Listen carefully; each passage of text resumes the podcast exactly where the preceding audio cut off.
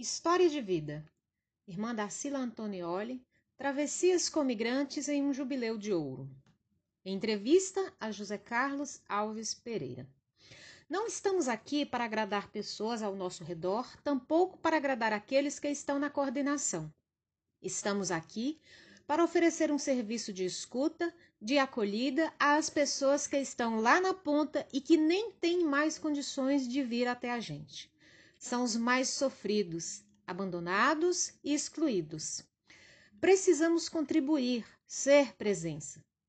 É assim que a irmã Antonioli resume o teor do carisma escalabriniano que a acompanha nos 50 anos de vida religiosa consagrada iniciados em 2 de 2 de 1970. Mas essa experiência começou bem antes de 1970, no Arroio dos Moreiras, localidade do então distrito de Paraí, em Nova Prata, Rio Grande do Sul. Filha de Sunta Giombelli e Ernesto Antonioli, segunda geração de imigrantes italianos, irmã Darcila nasceu em 25 de 5 de 1943. Ela diz: eu ajudei a criar os meus irmãos e trabalhei em casa até os 18 anos. Daí, decidi. Optei para a vocação à vida religiosa. O chamado vocacional. Eu estava no hospital de Paraí, Rio Grande do Sul, acompanhando uma cunhada que ia ter nenê. As irmãs escalabrinianas, Orlando e Leonor, me perguntaram se eu era casada, noiva. Eu disse não. Acho que vou ser freira. Elas disseram: Se quiser vir, as portas estão abertas. Falei: Só que a senhora vai falar com o meu pai. Mas eu já tinha enxoval pronto para casamento. Ninguém da minha família acreditou inicialmente na minha vocação. Diziam: Vai dar marcha ré. Outro meu irmão dizia: Se você for, eu vou comer um gato com pelo. Todas essas promessas. Bem, Fiz os estudos, fui aprovada e trabalhei na missão por dois anos em Caxias do Sul. Teologia da Libertação, Vaticano II. Os bispos vinham pedir irmãs para as missões. O Dom Tomás Balduino pediu para Goiás. Eu e a irmã Adélia Werner fomos para a Diocese de Goiás Velho, em Eitoraí, Goiás. Fomos trabalhar com os migrantes e poceiros. Eles trabalhavam nas fazendas com distância de até 70 quilômetros. Éramos proibidas de entrar em certas fazendas. Em outras, a gente ia a pé, a cavalo, de charrete e ainda trabalhamos com a educação. Saíamos às sete horas da manhã e voltávamos às 17 ou 18 horas para dar aula à noite. Tínhamos salas de 60 alunos, cuja faixa etária variava dos 9 aos 60 anos. Muitos deles eram filhos de migrantes, mas naquele tempo a gente nem falava migrantes. E o Dom Tomás falou para auxiliarmos nos casamentos batizados, chamados dos doentes. Sofremos muita perseguição por causa da teologia da libertação, a opção pelos pobres. Muitos padres saíram das dioceses, outros que ficaram foram perseguidos. Depois fiquei doente era o estresse. Muito trabalho. As madres foram me buscar de volta para Caxias do Sul. Pastoral social, confirmação da vocação. Vim na marra para Caxias do Sul. Melhorei e fiz um curso de enfermagem. Prestei concurso na prefeitura e fui trabalhar na área da saúde. Fui morar com a irmã Cristina, no bairro Planalto, onde chegavam migrantes do interior do Rio Grande do Sul, de Santa Catarina, para trabalhar nas empresas. Entre 1977 e 1998, trabalhei em várias frentes da Diocese: Ação Católica Operária, associações de moradores, na coordenação da paróquia, pastorais sociais, participei da primeira Assembleia Nacional da Pastoral Operária, Caritas, CPT, que é a Comissão Pastoral da Terra, Sindicato dos Funcionários Públicos, CUT, Central Única dos Trabalhadores, SEBS, que é as comunidades eclesiais de base. Tínhamos uma equipe, as irmãs pastorinhas, as irmãs do coração de Maria e nós escalabrinianas. Fazíamos encontros de formação com movimentos populares, pastoral, romarias, visitas em bairros operários, isso tudo desafiava e contribuiu para a formação da gente. Pastoral do migrante e pastoral de conjunto, convivências no Nordeste. Quando me aposentei em 1998, a madre propôs que eu fosse coordenar a pastoral do migrante na Arquidiocese de Teresina, Piauí. Saí de um mundo e entrei em outro. A realidade do povo do Nordeste me chocou. Um povo abandonado, carente de tudo, mas também um povo acolhedor. Encontrei gente boa como o Dom Miguel, a irmã Felicitar, gente da prefeitura, da Universidade Federal, de outras pastorais que já faziam trabalho por lá. Depois fomos ampliando o trabalho, percebendo a expulsão da terra e a migração forçada para a periferia da cidade, onde tudo era muito precário. Falta de água, de emprego, de saúde, de transporte, de educação, de moradia, etc. Eles chegavam muito vulneráveis. Convivi com as famílias dos migrantes que iam para o corte da cana em São Paulo. É a partir daí que a minha história se cruza com o Serviço Pastoral dos Migrantes, o SPM. Através da congregação escalabriniana e do SPM, participei de campanhas de mobilização popular, do Fórum Estadual de Prevenção e Combate ao Trabalho Escravo, com a CPT, FETAG Piauí, Federação dos Agricultores Familiares do Estado do Piauí, a OAB Piauí, Organização dos Advogados do Brasil, o MTE Piauí, Ministério Trabalho e Emprego, a OIT, Organização Internacional do Trabalho, as Polícias Federal e Rodoviária, a Repórter Brasil, Caritas, Ministério da Educação, Governo Estadual, Prefeituras, Arquidiocese, Paróquias, CRB, que é o curso sobre realidades brasileiras, e a Rede Um Grito pela Vida. Realizamos ações de prevenção e combate ao tráfico de seres humanos, sobretudo de meninas para prostituição infantil. Fizemos e multiplicamos cursos em todo o Nordeste e Norte, que tem situações alarmantes de tráfico de pessoas. Foi um processo bem intenso, de 2002 a 2008. Visitávamos assentamentos, agricultores em terreninhos próprios ou em terras devolutas fizemos um diagnóstico sobre o trabalho análogo a escravo e a migração. Em quase todos os municípios havia trabalhadores resgatados. Era preciso compreender o porquê disso e buscar soluções. O diagnóstico mostrou que a maioria deles ia para o corte de cana em São Paulo. Outros iam para a colheita do tomate em Goiás e para a aplicação de gesso no Rio de Janeiro teve uma luta para que o MTE entendesse que em São Paulo também tinha trabalho análogo a escravo. Lançamos a cartilha de prevenção e combate ao trabalho análogo a escravo. Fazíamos caminhadas para sensibilizar o povo e divulgar a campanha. Com as crianças, fazíamos atividades que eles despertavam outros sonhos e possibilidades, e não apenas a imigração. Para os jovens e adultos, a formação era para mostrar que eles tinham condições de ficar e viver com dignidade, participando, com acesso à terra, à moradia, ao trabalho decente, etc. Depois disso, as autoridades despertaram para essa realidade. O fórum deu muita formação nos sindicatos. O pessoal perguntava: como é que vocês já foram resgatados e foram outra vez? Os trabalhadores respondiam: a gente pensa que melhor do que ficar em casa vendo as crianças morrerem de fome, é melhor sair. Três meses que estou em casa não consegui nem cem reais. Como é que faço? Abrindo caminhos. A gente envolveu escolas, organizou festivais de música, poesia, missões populares, encontros sobre perspectivas de vida melhor. Conseguimos um assentamento rural, Santo Antônio, de 100 hectares, para as famílias, desde que fossem trabalhado em parceria. Depois, um segundo assentamento, que era o Pulsazeiro, e o terceiro assentamento, que era o Cebola.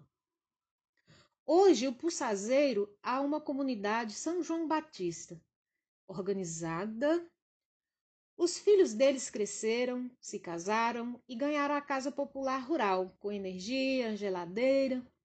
Nos outros assentamentos, várias famílias chegaram, uns para morar, outros para ajudar. E tivemos outro projeto no São José, lá no Cebola, com um grupo de dez famílias. Eles tinham onde morar, mas não tinham em que trabalhar. Conseguimos energia, bombas d'água, ônibus para levar as crianças à escola. Com isso, muitas mães fizeram cursos e algumas já são professoras. Muitos deles criam porcos, galinhas, cabras, vaquinhas. Trabalhamos com economia solidária, então acho que tudo isso ajudou muito para poderem escolher entre sair e ficar. Fizemos muita missão popular nos lugares de onde mais saíam trabalhadores. Falávamos sobre como manter a família nessa questão da migração de uns que vão e não voltam. Tivemos dificuldades, mas eles continuam nesse processo. Nós sempre conseguimos fazer esse trabalho de conjunto com as famílias e outras organizações. Sempre levamos os trabalhadores para encontros de formação local e nacional do SPM. O trabalho coletivo não é fácil. Cada um tem uma sentença. Mas havia pessoas que lideravam muito bem e de forma honesta. Levava na cabeça ou acertava, era todo mundo junto. Trabalho com os caminhoneiros. A nossa equipe visitava caminhoneiros em postos de combustíveis, falava sobre prostituição infantil, fazia uma missa por mês. A gente ia se descobrindo.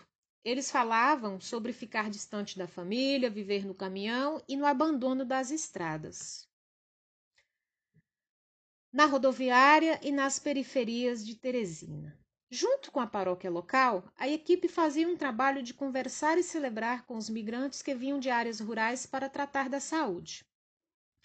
Eles recebiam alta e não tinham para onde ir. A gente passou a mediar e o governo dispôs uma assistente social na rodoviária. A pastoral do migrante conseguiu passagens para as pessoas retornarem às suas casas.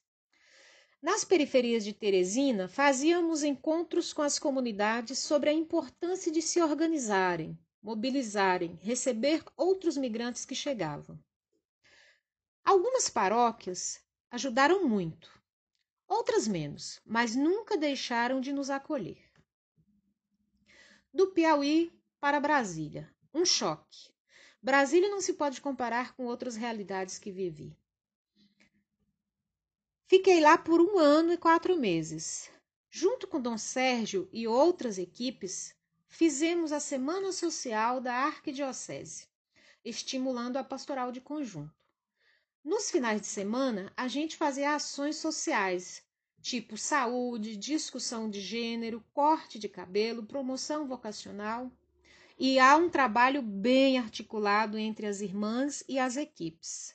Lá no Varjão, fortaleceu-se a pastoral do migrante. Depois, algumas pessoas saíram, pois conseguiram trabalho fora, né? Tiveram de mudar. Pastoral é assim mesmo. Já em Itapuã, 10 anos de pastoral, rodízio de lideranças e um lindo coral. Migrações na fronteira sul. De Brasília para o Chuí, Rio Grande do Sul. O Chuí é uma fronteira com o Uruguai. Há migrantes uruguaios, argentinos, senegaleses, cubanos, haitianos. Visitávamos e falávamos sobre todas as questões postas pelo Brasil e Uruguai. Havia 40 cubanos que trabalhavam em fazendas, construção civil, do lado uruguaio. Eles estavam chegando lá porque a despesa com a documentação era mais baixa. Só que eram explorados. Enquanto um uruguaio recebia 20 pesos, um cubano recebia 10 pesos pelo mesmo serviço que fazia. Muitas pessoas trabalhavam como guardadores de carros. Atendia migrantes e moradores de rua na igreja. Fiz um livro de presença e das demandas deles. Envolvemos escolas, paróquia, diocese. Nesse meio tempo, faleceu a irmã Orila Travessini. A madre ligou, pedindo para eu ir a Porto Velho, Rondônia. Migrações na fronteira norte. Em Porto Velho, trabalhei na Caritas. Há o projeto PANA, que faz cadastro dos migrantes, o CREAS, para o alojamento, acesso à educação e à saúde. Era o processo de interiorização dos venezuelanos. Eles chegavam, se refaziam da viagem e pediam para ir ao Mato Grosso, Santa Catarina, Paraná, São Paulo, Brasília. Porto Velho era um corredor de passagem, pois não tinha o que oferecer a não ser comércio, restaurante, e isso é difícil para quem não fala a língua do lugar. Um grupo de voluntários oferecia cursos de trufas e salgados para mulheres e homens fazer e vender. Funcionava assim. Se a pessoa vendesse três reais de trufa ou salgado, um e cinquenta ficava para ela, o outro um e cinquenta ela devolvia para ajudar a Caritas a promover novos cursos. Terminando o curso, os migrantes recebiam um kit para fazer e vender por conta própria, mas Havia cubanos, mexicanos e brasileiros que chegavam do Rio, Paraná, Santa Catarina. Eu lhes perguntava: o que vieram fazer aqui? Eles respondiam: nós viemos trabalhar como diaristas ou nas fazendas. Nova missão. De Porto Velho, regressei a Caxias do Sul, onde talvez possa contribuir com o CAM, Centro de Apoio ao Migrante, junto com a irmã Celsa. Só em 2019, o CAM atendeu imigrantes de 58 países. O CAM está vendo com as indústrias da região cursos profissionalizantes e possibilidades de empregos para essas pessoas, conforme suas especificidades. Né? A congregação escalabriniana e a pastoral do migrante deram-me oportunidades de formação, de ver que a gente não é dono daquilo que está se fazendo. Penso que as coordenações de pastoral têm que ficar com os leigos. Depois de um tempo, os religiosos e religiosas são transferidos. O Papa Francisco é um profeta. Ele está tentando abrir a igreja, ir ao encontro daqueles que não têm mais condições nem de vir nem de serem ouvidos a não ser que alguém que tenha pulso firme vá ouvi-los, celebrar a Eucaristia com eles, ser solidário na sua dor. A própria igreja, em muitos lugares, tem atitudes. Fico indignada.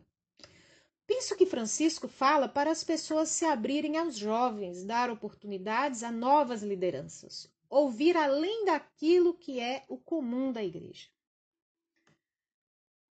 O sentido da vida religiosa consagrada. Olha, Jesus dizia: Eu era migrante e tu me, acolhe, me acolhestes. Gosto de ler Lucas 4, de 14 a 20, Êxodos 3, de 7 a 10, Isaías 61, de 1 a 2. E Scalabrini dizia: Pátria é a terra que nos dá o pão. Sempre refleti com os trabalhadores o texto do Êxodos 3, de 7 a 10, que é: Eu vi a miséria do meu povo que está no Egito, ouvi o seu clamor contra seus opressores e conheço os seus sofrimentos. A Deus agradeço. Penso que isso tudo me deu o sentido da vida consagrada. Tenho como meu forte o Evangelho de Lucas, capítulo 4, versículos de 13 a 20. Essas reflexões fecham com o que penso sobre a vida consagrada. Faço 50 anos de vida religiosa consagrada e estou presente para a missão. Ela me deu oportunidades de travessias, de crescer como pessoa, de contribuir, de ser presença testemunha do Evangelho.